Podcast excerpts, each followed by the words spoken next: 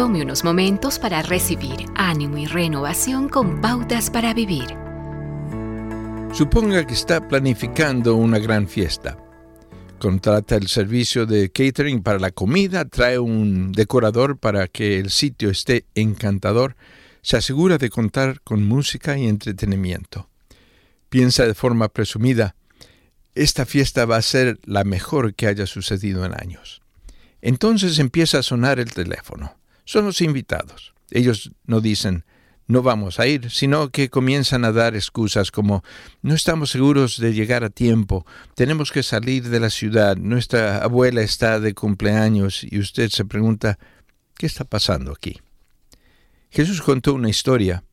Un hombre estaba preparando un gran banquete e invitó a muchas personas. Cuando llegó el día del banquete, envió a sus siervos a decir a sus invitados, vengan, que todo está listo. Pero todos empezaron a excusarse. ¿Cuál es el punto de la historia? Quienes estaban con Jesús lo entendieron. Él dijo que había venido a los suyos, como el esperado Mesías, pero su propia gente lo rechazó.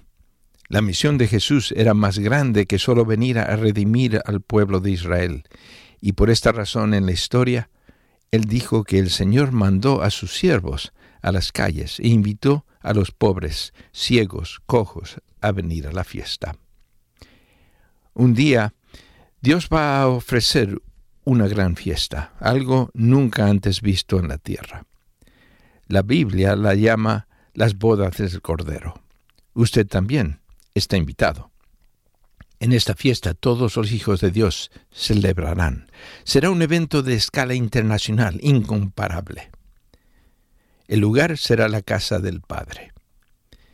El libro de Apocalipsis dice, benditos son los que están invitados a la cena de la boda del Cordero.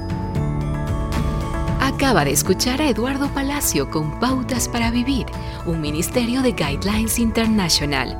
Permita que esta estación de radio sepa cómo el programa le ha ayudado.